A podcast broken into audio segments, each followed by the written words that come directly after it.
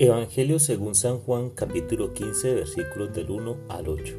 En aquel tiempo Jesús dijo a sus discípulos, Yo soy la verdadera vid y mi Padre es el viñador. Al sarmiento que no da fruto en mí, Él lo arranca, y al que da fruto, lo poda para que dé más fruto. Ustedes ya están purificados por las palabras que les he dicho. Permanezcan en mí y yo en ustedes. Como el sarmiento no puede dar fruto por sí mismo, si no permanece en la vid, así tampoco ustedes si no permanecen en mí. Yo soy la vid, ustedes son los sarmientos. El que permanece en mí y yo en él, ese da fruto abundante, porque sin mí nada pueden hacer. Al que no permanece en mí se le echa, se le echa fuera, como al sarmiento, y se seca. Luego lo recogen, lo arrojan al fuego y arde. Si permanecen en mí y mis palabras permanecen en ustedes, pidan lo que quieran y se les concederá. La gloria de mi Padre consiste en que den mucho fruto y se manifiesten así como discípulos míos. Palabra del Señor.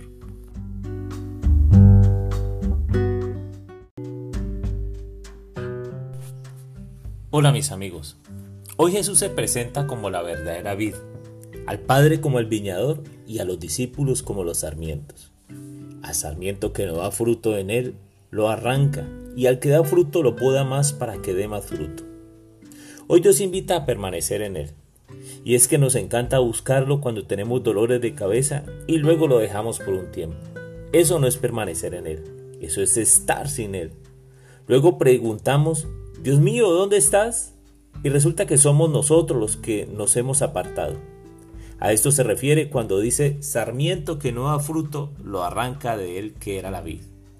Les confieso que esta semana es algo agitada para mí. Y al levantarme dije, hoy no tengo tiempo para hacer mi oración con la palabra de Dios. Pero al final no fui capaz. Es una necesidad en el alma de orar con ella, de leerla, de saber qué tiene Dios para mí hoy. El texto de hoy menciona la palabra permanecer siete veces. E insisto, que para dar fruto se necesita permanecer con constancia. No funciona hoy sí, mañana no.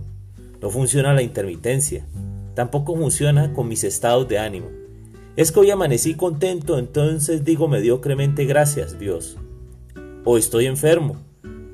Y me está, o me está pasando algo y solo por ese momento digo te necesito, Dios. Dios debe ser parte de nuestra cotidianidad.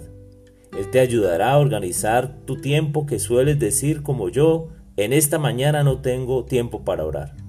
Permanecer en Él significa decirle, te ofrezco mis hijos todos los días. Significa respirar profundo cada mañana y decir gracias a Dios por este día que inicia. Significa hacer una pausa y preguntarte por un momento cómo actuaría Jesús en ese instante. ¿Qué diría hoy? Significa depender de Él. Dios entonces sin mí nada puedo hacer.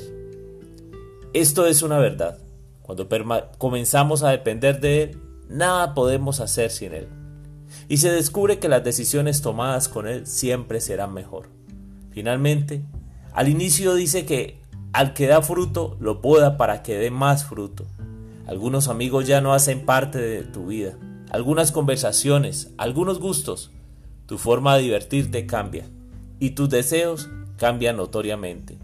Estos cambios duelen. Esta es la poda que te limpia, te purifica y te prepara para que des más fruto permaneciendo en él. Y resiste la poda porque estás permaneciendo en él.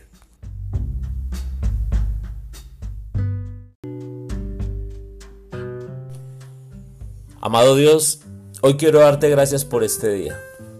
Darte gracias por esta necesidad que siento de escucharte, de hablar contigo, de decirte Dios, aquí estoy, de respirar profundo cada día y saber que estás aquí, a mi lado, en mí, que no te apartas, que eres parte activa de mis decisiones, de mis pensamientos, de mis peleas diarias, eres parte de ellas. Siento, Señor, y creo que eso es permanecer en ti. Gracias, Señor porque han sido innumerables las veces en que me has podado, en que has quitado cosas de mí. Aún faltan, pero es que suelo ser terco y hay cosas que las agarro con fuerza y no las quiero soltar, me cuesta. Pero sé, Señor, que permaneciendo en ti, tarde que temprano arrancarás tú mismo de raíz esas cosas que me causan dolor, pero que harán que dé frutos y frutos abundantes.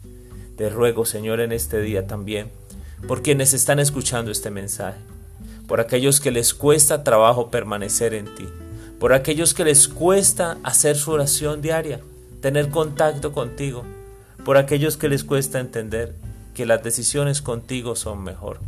Señor, ayúdales en este día. Amén.